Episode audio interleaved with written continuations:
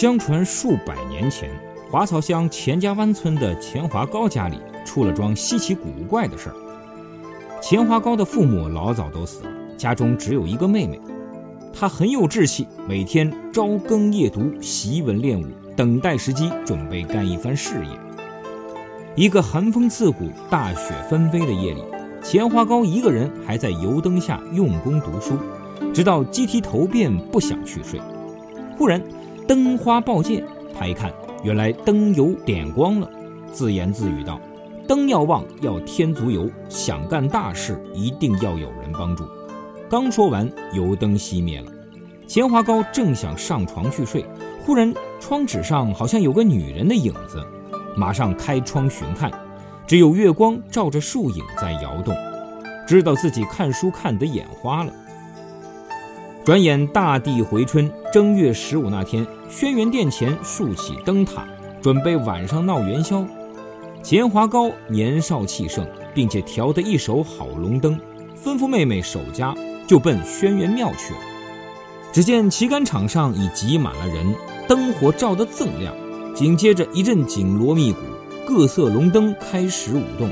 钱华高出手擒龙头，左调一套腾蛟伏波，右一出。毒龙斗猪，博得满场喝彩。谁料正在这时，从空中飘下一条丈八长的小白龙。只见它张牙舞爪，在钱华高头顶上盘旋。众人见了，都吓得快快逃跑。只有钱华高临危不惧，索性甩下手中龙头，直扑小白龙。忽然，小白龙变成一条白绢，飘向后殿。钱华高眼疾手快，抢上前去，用力一扯。忽见一位俊俏的少女躲在后殿门后看灯，她手中扯的一截白绢，正是那少女束在腰里的裙带。这一下弄得钱华高十分难堪，说不出话来。这时，老道士从殿后走来，看到这情景，凑趣儿说：“好一个千里姻缘一线牵。”说罢，请两人到里屋坐坐。钱华高偷看少女，觉得有点面熟，忽然想起。那天夜里窗前的影子，老道士听了就顺水推舟做了月下老人，他俩就此结为良缘。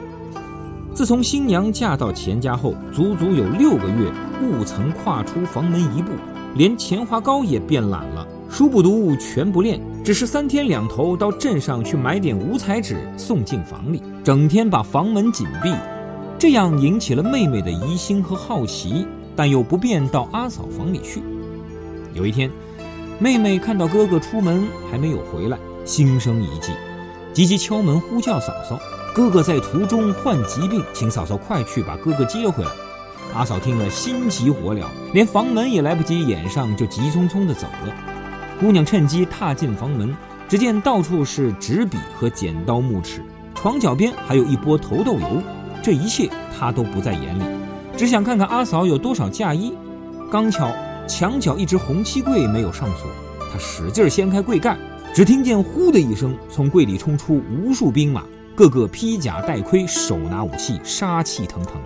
随着又闪出一匹战马，马背上坐着一位将领，好像哥哥。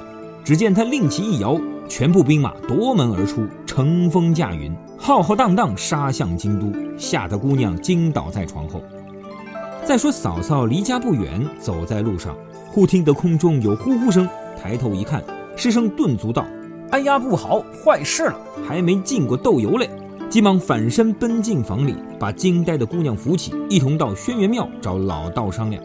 只见钱华高也在那里，得知情况后，弄得六神无主，急得要命。还是老道想好了对策，姑娘因受牵连，暂时削发为尼。钱华高起反没有成功，罪很大。只得跟着老道云游四方，待机再起。新娘原是仙女私投人间，只好拆散夫妻，隐居蓬莱三岛。再说那批兵将过关斩将，杀奔京都，吓得贪官污吏抱头逃窜，连皇帝也躲进了深宫。京城百姓拍手称快，以为苦出了头。谁料到一场大雨，把钱家的纸兵马淋得稀烂。皇帝立即降旨。搜查捉拿齐反首领，满门抄斩。可是奉旨前来的官兵们扑了个空，只好空手回去。